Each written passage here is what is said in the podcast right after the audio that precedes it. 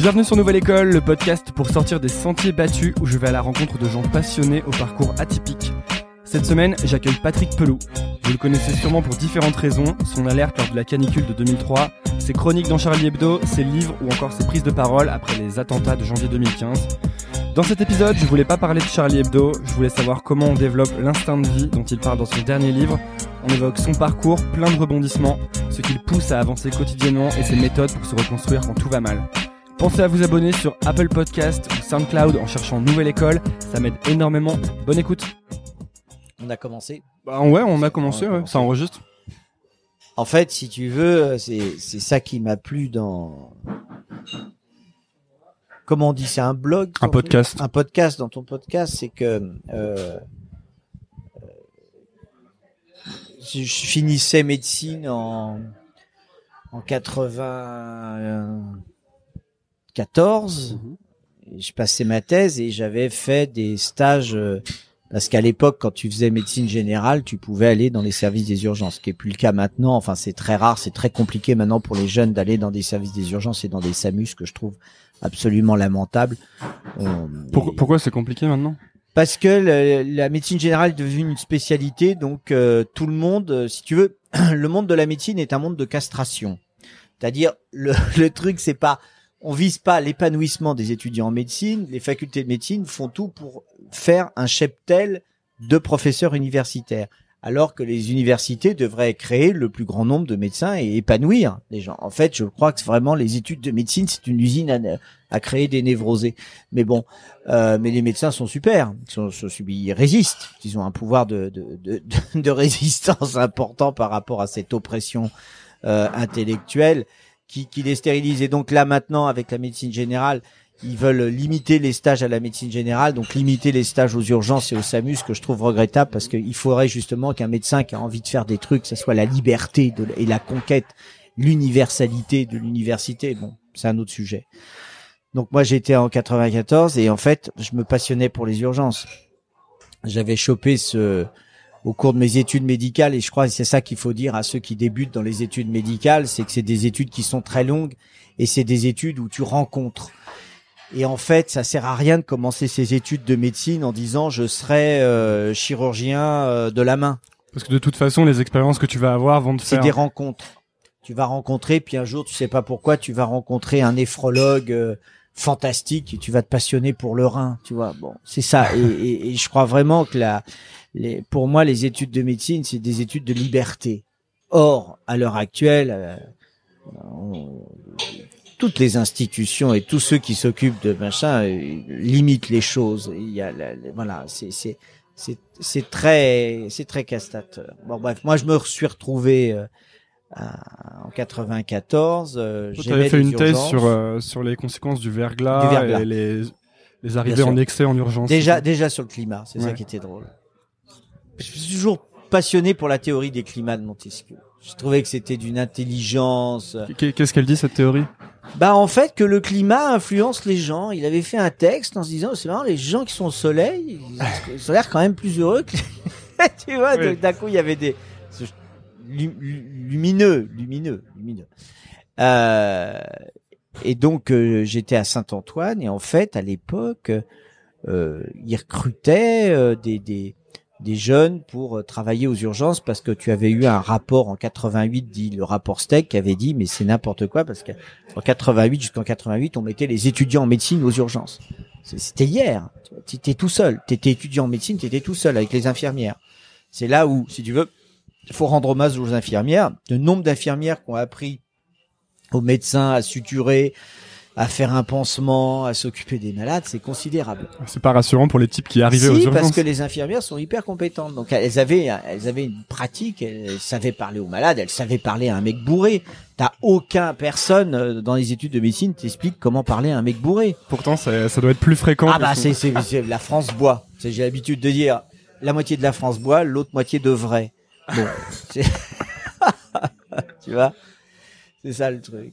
Et euh, et donc j'avais mon, mon chef de service des urgences Saint-Antoine m'avait dit bah on peut t'embaucher, mais alors j'étais embauché avec un, un tout petit salaire ce qu'ils appelaient des vacations. Donc les vacations, c'était des demi-journées. Alors l'escroquerie totale, la demi-journée n'était pas quantifiée en horaire. Donc la demi-journée, elle faisait 8 heures. Voilà. Point barre. Et la nuit, c'est ça qu'il faut dire aux jeunes qui débutent médecine aujourd'hui, ils ont de la chance parce que la nuit était pas comptée dans ton temps de travail. T'allais travailler la nuit, c'était pas compté dans ton temps de travail. Donc d'un coup tu travaillais jour, nuit, et je me tapais des 80, des, des 100 heures par semaine. Je me souviens qu'une fois, j'ai fait 5 jours consécutifs aux urgences Saint-Antoine. Et t'étais payé Cinq pareil, jours, bien sûr. Nuit et jour, payé pareil. Toujours payé pareil. Et j'étais payé 250 francs la vacation de 8 heures.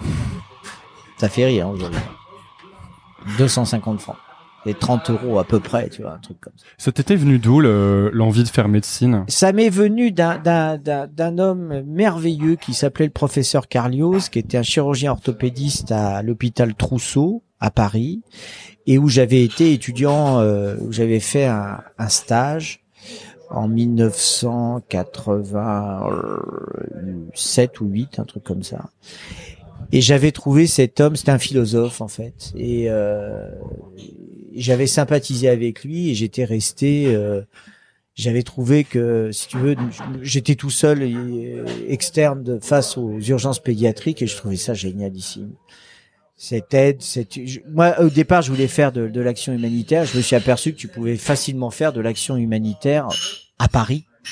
Et l'action humanitaire, c'était les urgences avec cette prise en charge médico-psychosociale que je trouvais d'une richesse incroyable. Mais en fait, t'avais cette, euh, cette, cette envie ou ce besoin d'aider. En tout cas, on a l'impression que t'avais envie de te rendre utile, quoi. Ah mais c'est ça, c'est ça, c'est ça. Je, je, j'ai besoin d'être utile.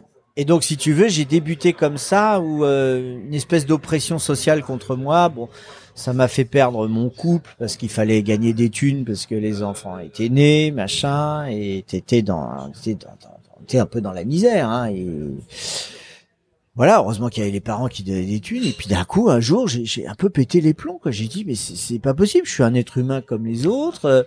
Euh, tu voyais les spécialistes de l'hôpital qui avaient des salaires meilleurs que moi, des statuts meilleurs, et moi j'étais toujours attaché vacataire. Donc un jour, en 90, fin 97, je dis c'est plus possible. Donc j'appelle euh, le, le syndicat, donc tu sais, le syndicat de médecins. Ouais, donc ouais. j'appelle le syndicat de médecins euh, qui s'occupait des urgences et je dis excusez-moi, euh, je suis au, enfin voilà, je, je, je travaille 80 heures, je suis payé euh, 3 francs euh, 6 sous. Personne me reconnaît, euh, quel est mon avenir? Et le mec me répond, de toute façon, vous êtes issu de la médecine générale, vous pourrez jamais travailler à l'hôpital. Et je, je, je me suis dit, mais pauvre con, quoi. Euh, Qu'est-ce qu'il y a? Le médecin généraliste, c'est un, sous-médecin, c'est un... Donc j'étais pas d'accord du tout. Donc j'ai monté mon syndicat. Ouais. Avec des potes L'association des médecins. euh, urgentiste, euh, voilà, à l'époque hospitalier de France. Alors chaque mot était important. On avait mis association parce que euh, on voulait pas le côté réducteur du syndicat et on voulait faire des as- des des des des, des, des, des actions euh, humanitaires et d'entraide avec les pays en voie de développement. Donc on avait appelé ça association. Médecins, on était des médecins. Urgentistes, parce que le mot n'existait pas. Hein. C'est c'est c'est c'est mon organisation qui a fait naître dans dans le vocabulaire euh, commun euh, le, le, mot urgentiste ah oui, à l'époque, personne parlait d'urgentiste. Hein. Il y en avait qui nous disaient euh, oxiologue, euh, qui traitait la douleur. Il y en avait qui nous appelaient urgentologue. Ce mot est resté euh, notamment au Québec. Donc voilà, c'était un peu n'importe quoi. Et on est parti là-dessus. Et on a monté notre premier mouvement de contestation euh, le 10 janvier 98. Et on a toujours voulu, alors c'est peut-être une erreur politique, on a toujours voulu euh, faire euh, le rassemblement, donc je me suis fait, mais Ouais. si tu veux, avoir, mais considérable par les autres syndicats qui étaient arrivés, qui nous piétinaient, qui nous serraient la main par devant et par derrière, t'avais des Ça se manifestait comment? Des trahisons à chaque fois, c'est-à-dire qu'on arrivait à négocier quelque chose, à, à obtenir un petit un petit quelque chose, et par derrière le syndicat rappelait le ministère en disant ah non non faut pas écouter Pelou et ses sbires etc. C'est intéressant comme euh, des différentes entités qui devraient avoir une cause commune dans, dans beaucoup de dans beaucoup de milieux finalement se tirent la bourre et se font C'est la. France. C'est la France. La France, ça, ça reste un, pays- un pays de tribus, donc euh, donc d'un coup, euh, t'appartiens à une tribu pas à l'autre, et, et Et voilà. c'est violent tu vois. quoi. voilà, c'est c'est c'est flagrant. C'est pour ça, c'est c'est- voilà, tu peux décliner ça actuellement avec le mouvement en marche euh, qui se crée. En fait, t'as plein de personnages de différentes tribus qui se rassemblent sur une nouvelle tribu. C'est pas sûr que ça marche, Ouais. tu vois. Bon.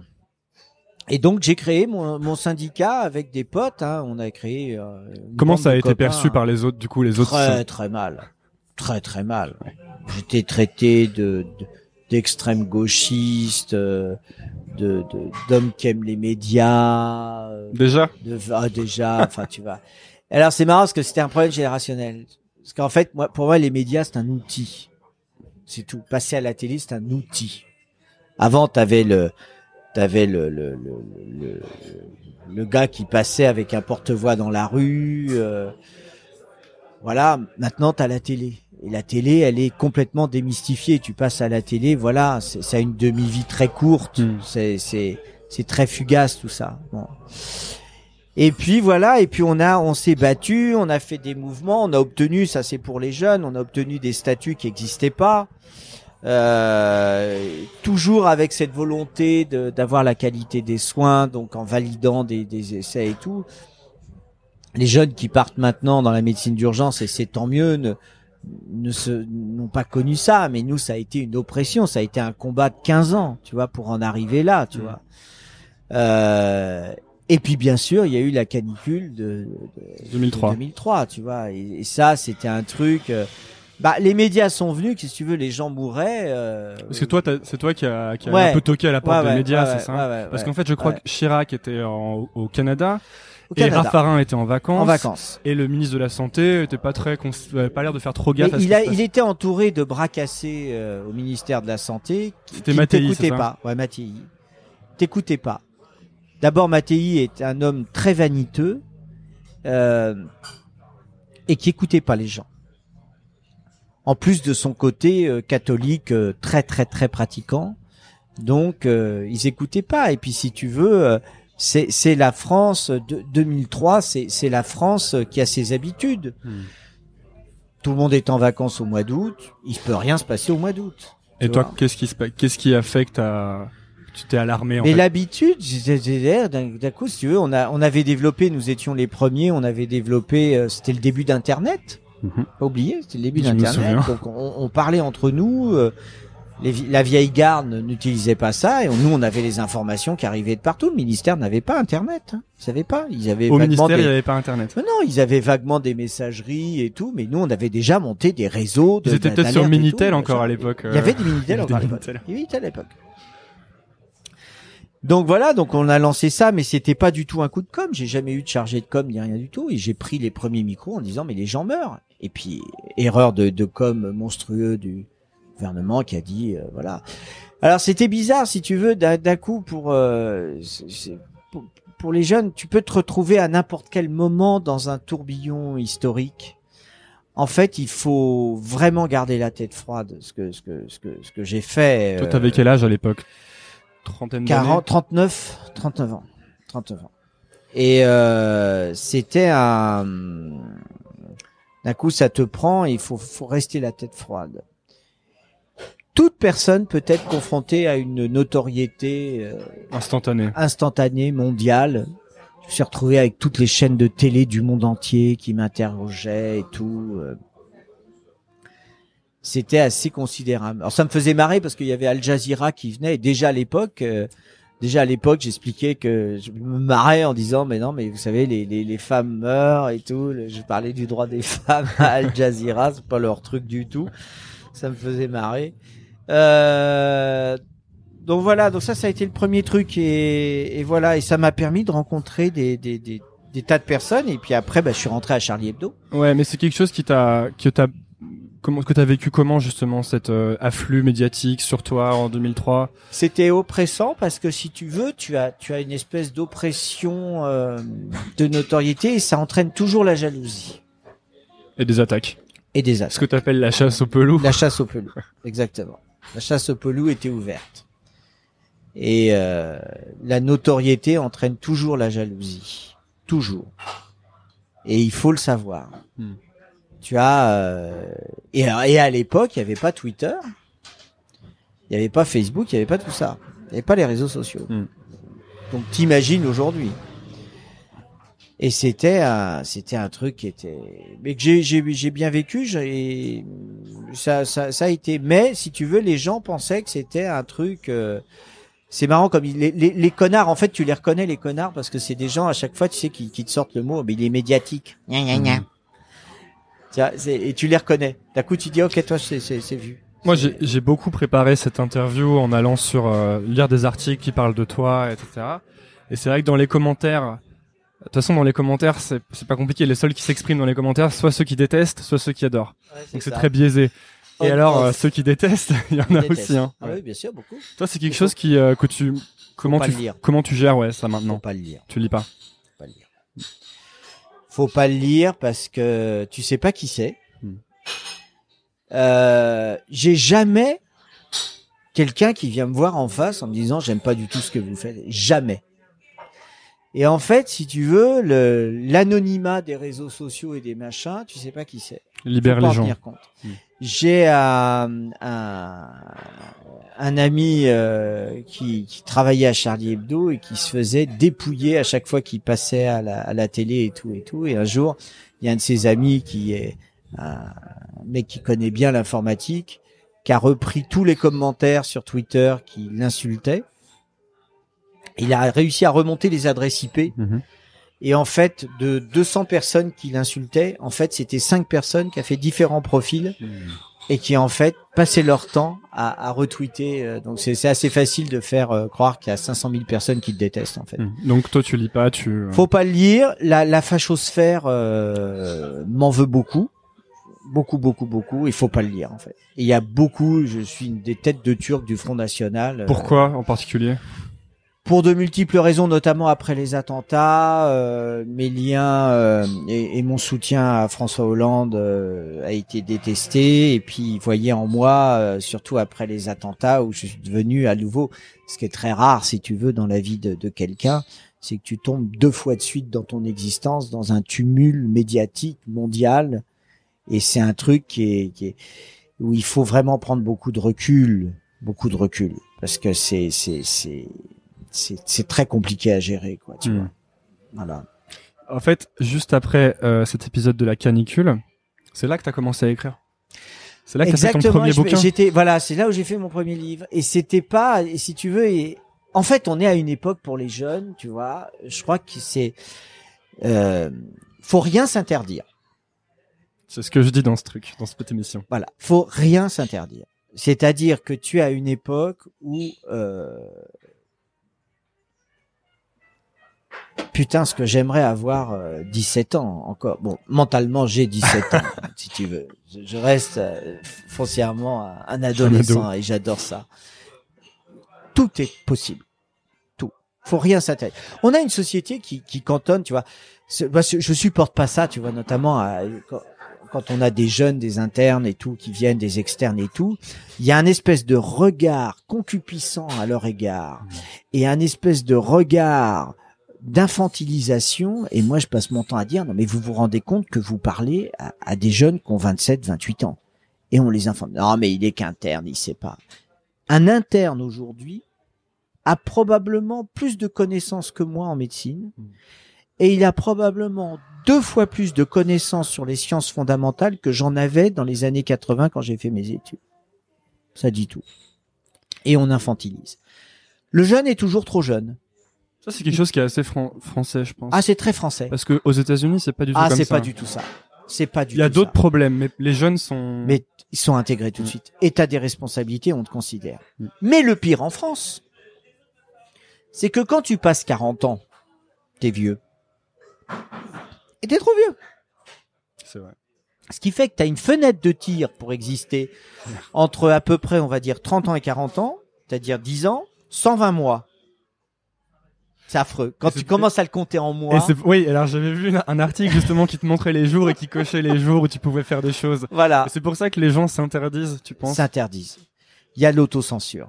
Et il faut pas. Et c'est vrai que si tu veux, moi, j'avais fait médecine, j'étais très formaté, tu fais médecine. Donc, en gros, formaté, un métier, une spécialité, une vie, Oui, d'autant une femme, des enfants, point barre. D'autant qu'il y a ça aussi, c'est-à-dire que moi, euh, j'ai fait des études de commerce. Ouais. Quand je dis aux gens que je fais un podcast, moi, avec des grands yeux, qu'est-ce que, que tu fous, quoi que tu fais Tu devrais être en banque, fou. tu devrais être en conseil, ou tu devrais être en train de... Et alors moi, en fait, ça a été une rencontre avec notamment Sharp de Charlie Hebdo parce que j'avais des amis, euh, parce que j'avais fait de la musique, donc j'avais des amis, les têtes raides et tout, et j'ai rencontré tout ce petit monde parce que après 2002, après le séisme que ça avait été l'élection Les élections. Chirac-Le Pen, on s'était mobilisé déjà à l'époque euh, avec mon association, avec la MU, je voulais me mobiliser pour aller au sens large et, et pas que ça reste un, sy- un syndicalisme corporatiste, mais je voulais un syndicalisme qui s'ouvre au monde. Donc je passais mon temps à me mobiliser. Donc j'avais rencontré tout ça et en fait j'avais rencontré euh, après la canicule, j'avais vu débarquer.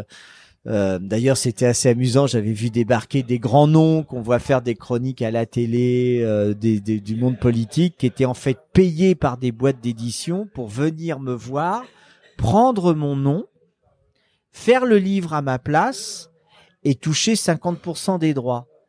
C'est ce que font beaucoup de journalistes. Voilà, faut quand même le savoir. C'est un gros sujet tabou, mais ça s'appelle des nègres. Mais quand tu fais un sujet médiatique, ils prennent ton nom pour faire vendre, etc. Et j'avais vu défiler tous les éditeurs qui s'étaient pointés, qui étaient arrivés. Donc quand il y a une affaire, quand il y a une oui, affaire, à chaque fois. mettons que je sois dans une affaire, Voilà, il y a des il y a des gens qui vont venir me voir, Ouais. me dire on écrit le bouquin à ta Ouais, place, on met ton nom dessus comme ça, on connaît ouais, le nom et l'affaire et on vend ouais, et t'as 50%. ouais, voilà. D'accord. D'accord, c'est comme ça que ça marche. Voilà. Et moi, je leur ai dit, bah, absolument pas. Si un jour je fais un livre, mais, et je me souviens à chaque fois, je disais, non, mais de toute façon, moi, je sais écrire des ordonnances, je ne sais pas écrire de livres.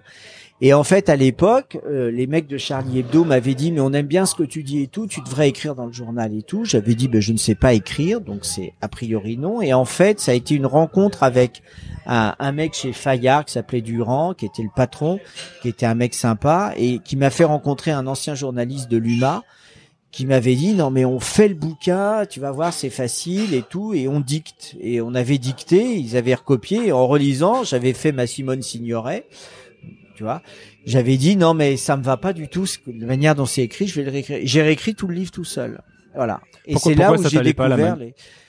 C'était pas ma voix, c'était pas mon style, et c'est là où j'ai découvert, euh, voilà, et j'ai balancé le livre. Et après, je suis rentré à Charlie Hebdo. Et, et en fait, si tu veux, au départ, le monde euh, médical ne comprenait pas, mais qu'est-ce qu'il fait? Alors, il fait des livres, il fait de la médecine, euh, il écrit, il donne son avis Hmm. Ouais, sur c'était tout. ja- c'était du jamais vu, c'est ça? Jamais vu, jamais vu. Et puis après, j'ai découvert des potes qui, qui, qui débutaient, qui avaient, qui avaient mon âge et qui débutaient à e-télévision et qui faisaient des débats. Et là, il y avait un mec qui m'avait dit, mais viens au débat et tout. Et j'ai commencé à débattre. euh, Mm. C'est ça qui était rigolo, quoi. Parce qu'automatiquement, du coup, t'étais devenu un genre de porte-parole. Ouais. Et ben voilà. Et ce qu'il faut savoir, c'est que tu, il y a plus. Alors surtout maintenant avec les réseaux sociaux, t'as plus le, le, le chevalier blanc. Tu, tu es forcément pourri quelque part par des gens, forcément. Mais faut savoir te défendre. Et pour te défendre, c'est la justice. Donc en fait, quand quelqu'un dit du mal de toi, il faut pas hésiter à porter plainte en diffamation, en fait. Ouais. Ce que j'ai fait contre un hebdomadaire pourri comme Le Point, où j'ai porté plainte parce qu'ils avaient fait un article dégueulasse Ah, sur c'était moi. sur, euh, ouais, c'était- t'avais, t'avais, et t'avais eu gain de cause d'ailleurs. J'ai eu gain de cause. Ouais. J'ai eu gain de cause. Ouais. Ok. Ouais. Et, et après, donc, t'as commencé à, en fait, c'est ça ce qui a lancé un peu ta carrière d'écrivain. Et t'as Ouais. commencé à faire des chroniques pour Des Charlie. chroniques pour Charlie. C'était Voilà. des chroniques euh, d'urgence Ouais, quotidiennes quotidienne. sur euh, la vie aux urgences. La vie fait. aux urgences. Et tu racontais la vie comme elle était, quoi. Comme elle était. Moi, j'en voilà. ai lu, j'en ai lu un bon paquet. euh, de ça va de la porte de l'hôpital qui est bloquée. C'est ça. Ouais, c'est ça. et là, ça a commencé à gueuler aussi. Non, ça a commencé à être lu et et en fait, c'était l'hôpital le comprenait. L'hôpital est, est une entité. L'hôpital, il veut être respecté. Or, j'ai toujours respecté l'hôpital public. J'ai toujours respecté mes collègues et tout, sauf des, des, des gros nazes qu'il fallait dénoncer ou des gens, voilà. Ouais, l'hôpital, tu défendais beaucoup, et d'ailleurs, ce que tu dénonçais dans les dans les chroniques principalement, Mm. souvent, c'était la qu'on transformait l'hôpital public en une entreprise Une plus entreprise. orientée business avec des problèmes Ah de mais ça, rentabilité. ça, ça a été mon combat. euh, Ouais. Mon combat, euh, c'est pour ça que j'étais, euh, j'étais contre euh, contre Sarkozy et sa vision de l'hôpital entreprise. Hmm. Et co- comme j'étais radicalement contre Fillon, moi j'ai connu les années Fillon, euh, Bachelot, euh, qui ont fait des ravages dans l'hôpital avec la naissance de l'hôpital entreprise. Et ça, si tu veux, c'est un, c'est un de mes, une de mes racines politiques. C'est-à-dire, je, je crois vraiment pas que nous sommes sur Terre pour être en concurrence avec l'autre. Hmm. On, on est là pour être en complémentarité avec l'autre. On est là pour coopérer avec l'autre. Mais tout ce qui va vers un, un fighting permanent où d'un coup tu es, tu es sans arrêt en train de te battre contre l'autre en étant en concurrence, je trouve ça complètement délirant. Et euh, les années Bachelot, la naissance de l'hôpital entreprise, la naissance de la tarification à l'activité, mais j'ai vu les ravages que ça a fait. On a vu avec la naissance. Qu'est-ce ont- que ça voulait dire la tarification à eh l'activité? ben, c'est-à-dire que, en gros, si tu veux, c'était, c'était une énorme escroquerie. Ils ont fait croire au monde médical que plus ils allaient travailler, plus ils auraient d'argent. C'était la fameuse promesse de campagne. Promesse de campagne de, de, de Sarkozy, travailler plus pour gagner plus, blablabla. Et il a décliné ça à peu près partout dans tous les modèles économiques. Et la tarification à l'activité, plus un, service allait avoir d'activité, et plus il aurait d'argent. Mais l'argent qui arrive à l'hôpital, c'est une enveloppe fermée. C'est-à-dire c'est un budget qui est fixé par les objectifs de dépenses de l'assurance maladie, et c'est une enveloppe fermée. C'est-à-dire que le Parlement vote, Au début de l'année, ça au début ou- de l'année et dit par exemple bah c'est 230 milliards pour la santé. C'est fermé. Ce qui fait que la concurrence s'opérait Entre les établissements. entre les sur établissements une enveloppe fermée. sur une enveloppe fermée. Donc c'est pas du tout tu gagneras tu vas piquer Il y en a qui vont, voisin. voilà, t'es forcé de prendre Voilà. euh, la part d'un gâteau Voilà. qui est... Et c'est là l'escroquerie du truc. Et ça marche pas. Aux États-Unis, l'enveloppe est pas fermée. Donc le truc court, ils peuvent gagner plus en travaillant plus, mais en France c'est pas du tout ça. Et donc c'était complètement débile. Et c'était un de mes combats. C'est pour ça que ça m'intéressait dans dans dans, le- dans le développement de, de En Marche. euh. Il y avait deux candidats à l'élection présidentielle qui ont remis en cause la tarification à l'activité. Jean-Luc Mélenchon et euh, Macron. J'ai voté Macron parce que je me suis dit, mais, mais, mais voilà, il- c'est c'est- c'est la remise en cause de la tarification à l'activité, voilà celui On aurait eu Fillon, on coulait définitivement le service public hospitalier. Mm. Parce que de toute façon, il y avait qu'à voir quand il avait fait sa vidéo bien pourrie euh, où il est allé rencontrer des personnels et où il a les mains croisées, il est recroquevillé sur lui-même et il refusait de et il refusait de de de de, reconnaître la- la- les, les difficultés de travail dans les hôpitaux. Ce, ce que t'as beaucoup raconté. D'ailleurs, t'en as fait plusieurs bouquins ensuite. Oui, Histoire d'urgence. Histoire d'urgence, il y y, a, il y, a, il y a cinq tomes. Euh, C'était, il y avait un travail particulier sur ces livres parce que moi, je les, donc je les ai lus. Ouais, il y avait une ouais, intro à chaque fois. ouais. Et tu les, Ouais, parce qu'en fait, si tu veux, je, je rajoutais des petites chroniques, je réécrivais les chroniques, je racontais l'évolution qu'il y avait sur les chroniques, et puis je mettais toujours, ça m'amusait, un, un ami qui, qui, qui faisait l'introduction et, et, et la, et la postface.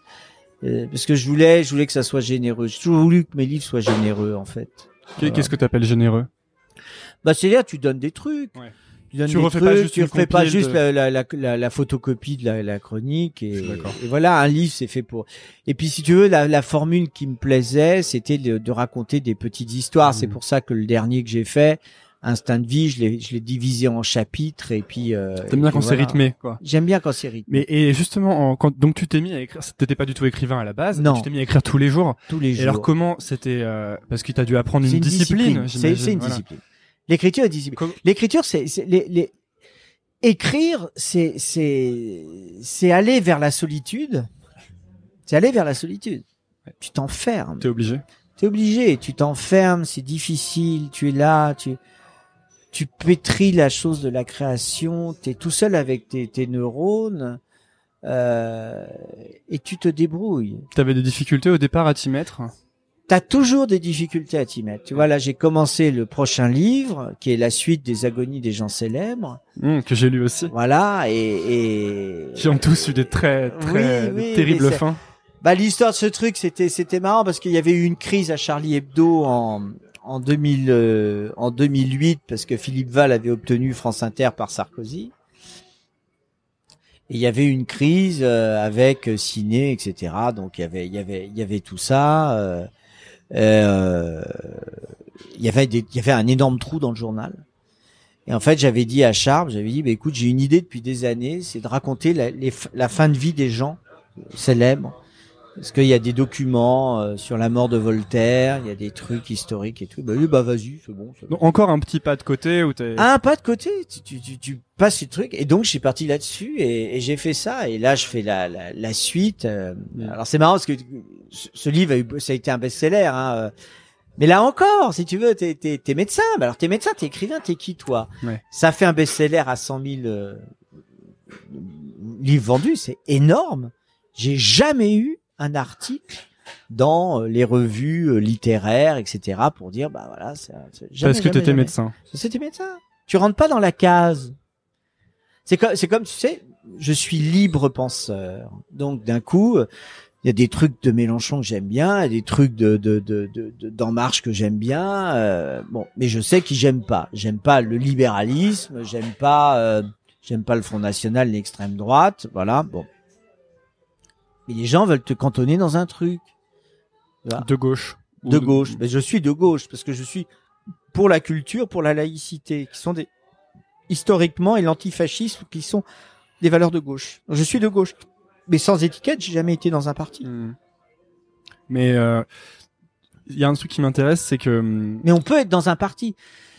C'est moi, c'est mon cas, mais je pense que c'est vachement citoyen de militer dans un parti. Je pense que c'est je pense que c'est quelque chose de nécessaire.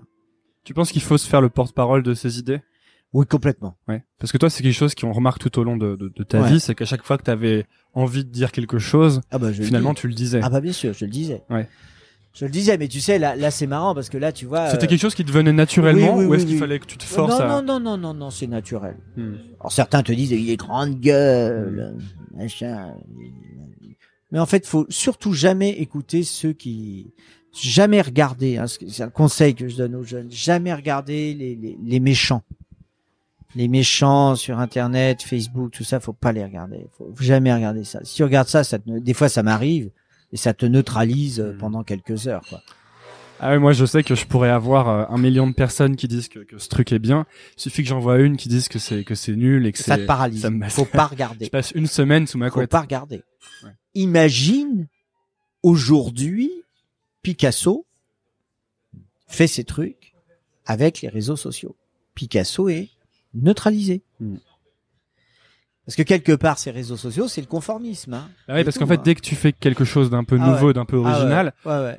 ouais. si s'il y a personne qui n'aime pas ce que tu Bien fais, c'est que c'est pas créatif. Bien sûr. Et puis, tu as les rumeurs. Hein, tu as les rumeurs sur l'argent. Moi, je les ai eues. Les rumeurs Mm. sur la sexualité, je les ai eues. Les rumeurs sur la santé, je les ai eues. Donc en fait, dès que t'as un peu un peu de notoriété, on commence Bien à sûr. raconter des histoires. T'attaquer, et- t'attaquer, Parce que t'attaquer tout le temps. et, euh, qu'est-ce qui s'est passé en c'est en 2007, je crois, du coup que t'es parti des urgences? C'est euh, c'est historique. Hein. euh, en fait, il y a eu une panne électrique dans l'hôpital. J'étais de garde. Donc j'ai la, la panne électrique d'un hôpital, c'est la catastrophe. T'imagines, il n'y a plus d'électricité, les machines ne marchent plus. Et j'ai géré le truc. J'ai géré le truc, panne électrique, j'ai géré le truc. Et chose improbable, dans la salle d'attente, tu sais qui j'ai? J'ai le responsable photo de l'AFP qui a accompagné son père. D'accord? Donc moi, je suis en plein boulot, en train de soigner tout le monde et tout et tout. Non mais il y a qu'à moi que ça arrive, ça. Et je commence à avoir Europe 1 qui m'appelle, France Info qui m'appelle, BFM qui m'appelle. Je comprends pas. Et vous avez un problème à Saint-Antoine? Bah, Comment vous le savez? Il vient d'y avoir une alerte AFP. Dis, mais j'ai pas, communiqué et tout. Et en fait, c'est le mec de l'AFP qui avait euh, alerté tout le monde. Et comme la nuit, dans les grandes stations, tu as toujours quelqu'un euh, de garde, bah, ils se sont activés. Ils sont arrivés à l'hôpital. Ces connards de professeurs de l'hôpital ont cru que j'avais fait un coup médiatique. Et je leur ai dit, mais non. J'ai pas fait un coup médiatique, j'en ai rien à foutre des médias. Donc avec toi, c'est la suspicion permanente. Permanente, permanente, il y a un coup média, tu vois, un coup média, tu vois. Ils sont tellement fêlés. Et pour moi, c'était un truc formidable. On n'a pas perdu un seul malade. L'hôpital s'est bien, a bien fait le truc et tout. Mais Bachelot est intervenu immédiatement en disant, faut le zigouiller. Et donc, avec l'aide de quelques professeurs, ils ont tout fait pour me, pour me virer du, pour me virer du truc. J'ai été muté au SAMU de Paris, où ils se sont dit, euh, la légende voulait que Patrick Pelou était pas un bon médecin. Qui travaillait jamais. Et je suis arrivé là-bas, dégoûté d'être viré de mon hôpital d'origine. J'étais- vraiment fusionnel euh, avec mon, mon service. J'avais obtenu la construction d'un nouveau bâtiment des urgences par un conflit social avec les syndicats. On avait obtenu ça, donc j'avais bien servi la cause. Et j'ai été jeté comme un chien. Tu avais été réélu d'ailleurs à la tête du syndicat. Oui, oui, oui, réélu, ouais. Mm. ouais. Et, euh, et c'était marrant parce que si tu veux, par exemple, je suis le, je suis celui qui a été élu avec le, encore là, j'ai été réélu à la commission médicale d'établissement de la PHP avec le plus fort nombre de voix. Et la commission médicale d'établissement de la PHP ne m'a donné aucune fonction. C'est le harcèlement quotidien que je vis. Hier soir, j'étais à la CME de la PHP, je demande la parole. C'est mon tour de parler, on donne la parole à un autre professeur avant moi. C'est l'humiliation permanente, en fait. Mm. C'est ce que je vis. T'as de vrais, t'as de vrais ennemis en fait, ou de gens De vrais ennemis. qui t'en veulent. C'est ce que je dis dans, dans le jour, dans, dans mon livre Instinct de vie, c'est que ces vrais ennemis sont des gens. Je, je l'ai pas entendu personnellement, mais on me l'a rapporté. Les gens qui me l'ont rapporté me l'ont vraiment disent dit. c'est dommage que Pelou. euh, N'ait pas été tué à Charlie Hebdo, Mm. bien sûr. Tes ennemis sont de vrais ennemis. Comment tu l'as vécu cette euh, éviction cette, de, des urgences. Mal parce que c'était mon job mais en fait finalement si tu veux c'était en fait un bien parce que c'est bien d'évoluer c'est bien de changer. Et en plus de ça ça a, ça a calmé un truc chez moi c'est que je voulais vraiment m'investir dans dans dans les responsabilités de la de la communauté de l'assistance publique hôpitaux de Paris. Et en fait euh, ils ont réussi à m'en dégoûter. C'est-à-dire que je pourrais apporter beaucoup en termes de management et tout et ils m'en ont dégoûté mais vraiment dégoûté. L'assistance publique est en train de crever d'un monde mandarinal, d'un monde du Moyen Âge, d'un monde qui qui cultive son goût pour le XXe siècle. Mm. Et c'est complètement dépassé, quoi. Donc ça m'intéresse plus. Tu vois, là, là, mon Un côté projet. médecin de Molière un peu. euh, Oh là là là là là là là là. Si si t'es des médecins de Molière, on aurait de la chance. Le, ils sont tellement vaniteux, haineux que ça les autodétruit en fait. Faut les laisser s'autodétruire. Euh, ils sont, ils comprennent rien. Ils sont.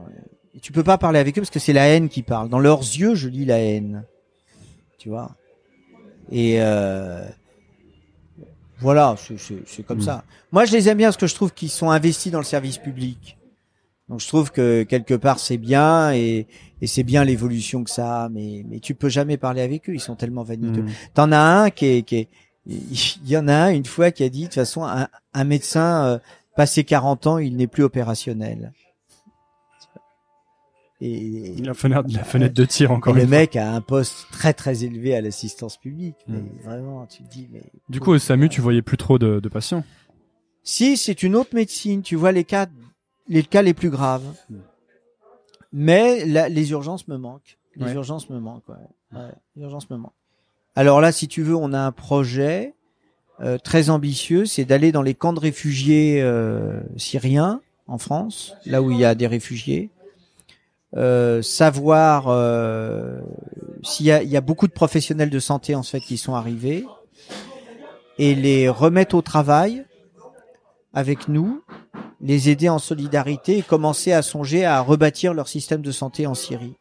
Voilà, c'est un projet que j'ai eu Comme ce que tu avais Voilà. fait un peu au Sri Lanka. exactement au Sri Lanka quand j'y étais allé. En voilà. 2004, tu étais allé au Sri Voilà. Lanka et vous Mais aviez aidé à Lanka- reconstruire après Ouais, mais ça, tsunami. ça, ça a servi à rien parce qu'en fait le Sri Lanka est tombé dans dans, dans l'escarcelle de des États-Unis Ouais. et donc euh, tout ce qui était français. tu était racontes qu'ils vous, ils vous rejetaient de la ah main, oui, oui euh, complètement. ils vous viraient.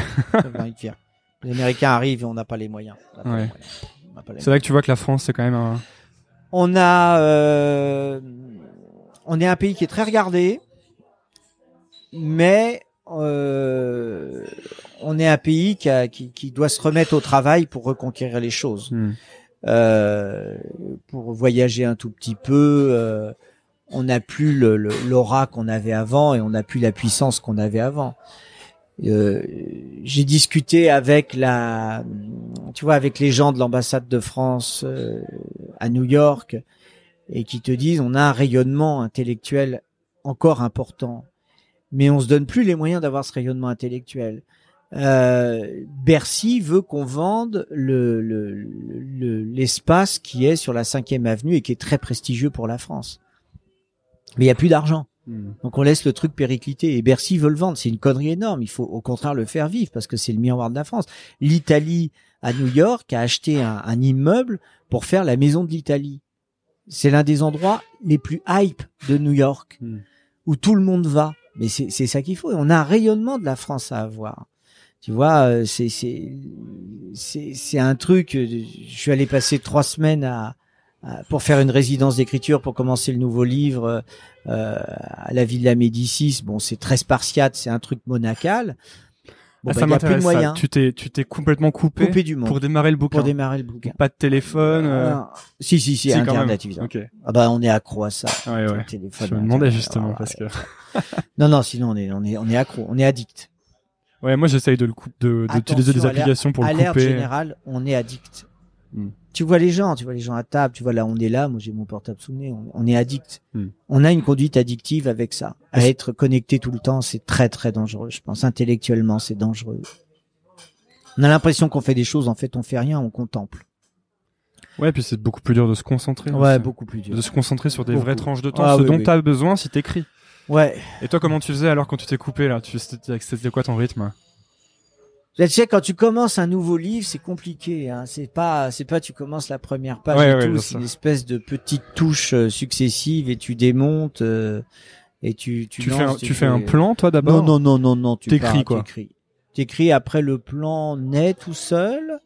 Les, euh, il y a des trucs que tu fais que tu détruis après. Il y a des trucs que tu, tu bâtis que tu refais. Il y a des trucs que tu avais défaits que tu reprends. Ça va te prendre combien de temps tu penses de l'écrire? Six mois, c'est très long. En écrivant tous les jours? Tous les jours. Mm. J'avais perdu l'écriture en quittant Charlie Hebdo, j'avais perdu l'écriture et tout. Et en fait, en refaisant le dernier bouquin, j'ai- repris euh, goût à l'écriture et à l'isolement, une autre forme, un truc différent. Et c'était marrant parce que j'ai le dernier bouquin, je l'ai écrit à l'ancienne, à la main. Tu l'as écrit sur un manuscrit C'est- Ouais, ouais, sur un manuscrit. Ouais, Ah ouais. ouais. Pourquoi? Ça s'est fait comme ça parce que j'arrivais pas, donc je l'ai dicté. J'ai dicté. J'arrivais pas à- plus. c'était dur de réécrire. C'était dur. Il y avait voilà, il y avait les, les fantômes des amis qui revenaient sans arrêt. C'était difficile, donc j'ai dicté. Puis ils, on a, ils ont, ils ont sorti le manuscrit écrit. Alors c'était très drôle parce que ils me fournissaient des pages dactylographiées et je réécrivais dessus. Donc t'as des pages, c'est assez joli à, à regarder. T'as des pages qui sont entièrement griffonnées avec des flèches partout, des mots, des machins, des trucs. C'est très, c'est très très drôle. T'avais euh, donc ce livre, c'est l'instinct de vie. Ouais. C'était euh, c'était un livre qu'il fallait que t'écrives pour euh, partager tout ton processus Oui. de reconstruction. Oui. Tu sais que oui, c'est un livre qui euh, oui. C'est le premier livre que j'ai lu de toi. Ah ouais. De... J'ai commencé par ça. J'étais vierge de Patrick Pelou. Ah, carrément. j'avais pas de j'avais pas de j'avais pas de D'accord. biais, si tu veux. Ah très bien, très bien. très bien. Et euh, et ça m'a vachement ému ce bouquin. Ah ouais. En fait, ça m'a tellement ému que, bon, je le dis dans le podcast, c'est l'instant fragilité, mais euh, à partir de la page 10, j'étais en train de pleurer Ah ouais. jusqu'à la fin du bouquin, en fait. Ah ouais. Parce Ah que ouais. ça m'a fait comprendre des choses, je crois, sur des gens que j'ai connus, ou de, de ma famille, ou que j'ai pu Ouais. connaître, qui avaient vécu des drames. Ouais. Et tu sais, les bouquins, tu les lis et ça élargit ta perspective. Et d'un seul coup, tu dis, tu Tu dis comprends. bon sang, mais c'est bien sûr. Voilà. Ouais. Et moi, je me disais des choses que j'avais jamais réussi à comprendre avec des gens, que j'avais jamais réussi à débloquer. Ouais. Euh, d'un seul coup, me sont, me sont remontés, quoi. Ouais. Et ça m'a vachement ému parce que j'ai ça m'a ça m'a rendu triste et en même temps il y, avait- il y a beaucoup de choses aussi très touchantes dans ce livre quand tu parles du moment où vous allez au Bataclan la Ah famille ouais. qui plante les feuilles là Ah là là, les Ils ont- fleurs. ouais, ils ont les- les planté un arbre pour leur fils et ils amènent les ont feuilles. Des feuilles. Ouais. ça- Ils ont des feuilles. Tu c'était sais, j'ai vécu des trucs là. c'est- sans fin. On peut en parler sans fin. En fait, Mm. Euh, on peut en parler sans fin. Mais surtout, si tu veux, ce qu'il faut dire, notamment pour les pour les jeunes, c'est que en fait, on mesure jamais la force intérieure qu'on a, le courage. On a une société où des gens qui nous entourent, qui passent leur temps à rabaisser les choses, et en fait, on peut tout faire. J'ai cette certitude, on peut tout faire. C'est une question de travail, c'est une question de discipline, c'est une question de, de, de, de vaillance euh, par rapport à l'obstacle, mais on peut tout faire. Il faut jamais désespérer. On a un système, euh, ouais, machin, vous faites ça, il y aura du chômage et tout. Non, mais faites les choses, faites les choses. Bossez et tout, vous allez y arriver, bien Mhm. sûr. Bien sûr. ouais, c'est ce que j'essaye de de recommander Ah, c'est bien, ouais très bien. toi cool. dans dans ce bouquin il y a pas mal de il y a, il y a pas mal de choses qui m'ont intéressé Ouais. notamment de tout ce que tu donnes comme conseil euh, pour aider les gens à se reconstruire. En fait, c'est des conseils parce que c'est ce que tu as vécu toi. Et la seule manière de donner des conseils, c'est un peu l'autobiographie, quoi. C'est je l'ai vécu, Oui, donc je peux donner des conseils. Si tu, si tu veux, c'est, j'ai eu un regard très, par rapport à moi-même, j'ai eu un regard très extérieur et ça a été de, de constater euh, le médecin malade. Parce qu'on on pense hein. toujours, voilà, on pense toujours tabou. que le médecin finalement, ah, il va, ça lui fait rien. Ah, quoi. mais c'est très tabou. Tu sais, moi, j'ai vu un de mes amis euh, qui était un médecin euh, brillantissime qui travaillait avec moi et à 50 balais, il a été touché par un cancer du pancréas. Et j'ai vu l'effondrement de cet homme qui était convaincu que la vie était simple. C'était Mhm. juste, tu passes des examens, tu valides tes examens, tu es étapes. bon élève et toutes les et, et c'est une autoroute. J'ai vu l'effondrement de cet homme qui ne voulait pas voir sa maladie jusqu'au dernier moment et, et c'est terrible. C'est des trucs qui sont qui sont absolument euh, qui sont absolument terribles Hmm. et euh, pour ça si tu veux le médecin malade, j'en vois hélas si tu veux c'est un des un des drames de, vieillir, c'est que tu, vas de plus en plus au cimetière accompagner des amis déjà. Euh, énormément. Depuis quelque temps, je pourrais faire le goemio des, des cimetières. Euh, et le médecin malade, c'est ça qui m'intéressait, c'est-à-dire de dire, écoutez, j'ai vécu un truc où j'ai été très très mal. Hmm. Voilà comment j'ai l'impression de m'en être sorti. Alors c'est pas une méthode, c'est pas, euh, faut, faut pas se grand, c'est pas un essai parce que je suis pas psychiatre ni psychanalyste, donc c'est c'est un essai. Voilà la méthode que j'ai choisie. Et ce que je retiens, c'est des choses finalement assez simples. En fait, qui ont l'air d'être les plus efficaces, c'est la présence des gens, Oui, le temps, oui, le temps. et ne temps. pas se fier aux mauvais amis qui sont l'alcool, le cannabis. voilà, c'est ça, c'est ça, c'est ça. Alors moi je fume pas, mais j'ai connu l'alcool. Mais Je fume pas. Après, tu t'es tombé un peu dans l'alcool, c'est ça Voilà, j'ai un peu, je me suis mis un peu à picoler. Et là c'est. Ça- ça- faire C'était quoi pour toi, un peu picolé Oh bah tu tu bois énormément de vin. Ouais. Euh, tout le temps. Et puis tu commences à goûter au whisky le soir. Tout et seul. tu t'aperçois que la quantité d'alcool que tu as bu dans la journée, c'est hectolitrique. Hectolytique. Hectolytique. C'est pas possible. Et, euh, Et tu dis que c'est et- des mauvais amis parce oh que là ça- là là empêche Donc le cerveau arrêtes. de se- Ouais, ouais, tu arrêtes. Tu arrêtes vite. Faut le savoir. En fait, faut savoir quand est-ce que tu tombes dedans ou tu bois tous les jours, tu bois beaucoup tous les jours, tu bois trop tous les jours. Tu es bourré deux trois fois dans la journée et c'est là où tu peux faire genre euh, c'est il y a ça, ça ne va pas du tout quoi. Hmm. Ça va pas du tout. Et c'est parce qu'en fait, il y a des lésions qui se créent dans le cerveau après les ouais, drames. ouais.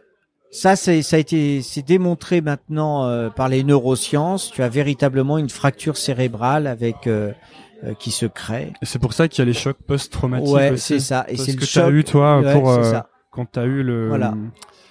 le 13 novembre. Ouais, c'est ça. Et attends, et il y a un truc qui m'a frappé. Ton bouquin, toujours là, euh, Toujours prêt, prêt, est est sorti, la 12 veille. novembre. Le- le- Ouais, je- je- je- c'est là, c'est là où si tu veux, ce- c'est une, succession de. succession de de, hasards, de circonstances, quoi.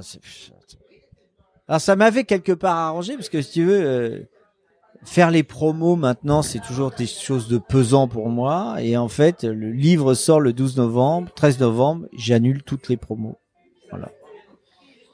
Mais euh, mais le livre c'était c'était bien vendu, les gens avaient suivi, euh, 50 000 qui étaient partis et les gens étaient contents. quoi. Et toi, à ce moment-là, t'étais au SAMU et tu en fait, t'avais pas Ouais. voulu aller sur les lieux parce Non. que euh, t'avais peur Parce que, j'ai peur de ma mémoire traumatique, c'est-à-dire j'ai peur qu'à tout moment, si jamais il y a un truc, je sois neutralisé par. Mhm. euh, Il faut faire attention à ça. Là maintenant, je pense que je suis guéri, mais mais c'est c'est quelque chose qui peut être euh, qui peut être difficile à, à appréhender. Tu penses que t'es guéri? Tu penses que c'est une question que je me posais avant d'arriver. Est-ce qu'on a, est-ce qu'il y a une fin au processus de reconstruction? Oui, c'est le moment où tu peux revivre avec un libre arbitre, recréer des choses euh, et, et, et, et quelque part renaître. C'est là où tu peux te dire. Alors, t'oublieras jamais, on n'oublie jamais. C'est pour ça que tu les parles pas. C'est pour ça que t'aimes pas parler de résilience. Non, c'est ça? Là, le mot résilience est, est- je Parce que comprends. qu'ils résilience, c'est un voulu re- dire. retour à l'état initial. initial et voilà. Et je, je, je, je crois pas. Alors, je comprends qu'ils aient eu cette idée-là, euh, issue un petit peu des, des, des différents traités et témoignages qu'il y a eu sur les victimes de la Shoah qui étaient rentrées. Mais même eux n'ont jamais oublié. Donc en fait, c'est, c'est, on renaît, on, on se, on se transforme, on se reconstruit, on renaît. Donc, qu'est-ce que tu, co- comment on sait si on avance? Tu parles de libre arbitre? À quel niveau? Bah, déjà, t'arrives, il y a des, il y a des signes somatiques. Euh, tu arrives à mieux dormir, euh, tu arrives à, Hmm. à te concentrer sur autre chose euh, et, et à ne pas tout le temps penser au, Au drame. Donc, tu as une certaine liberté par rapport au drame. Hmm. Tu vois. Bon. D'accord. Et tu arrives à faire des projets et à, Hmm. à mener tes projets.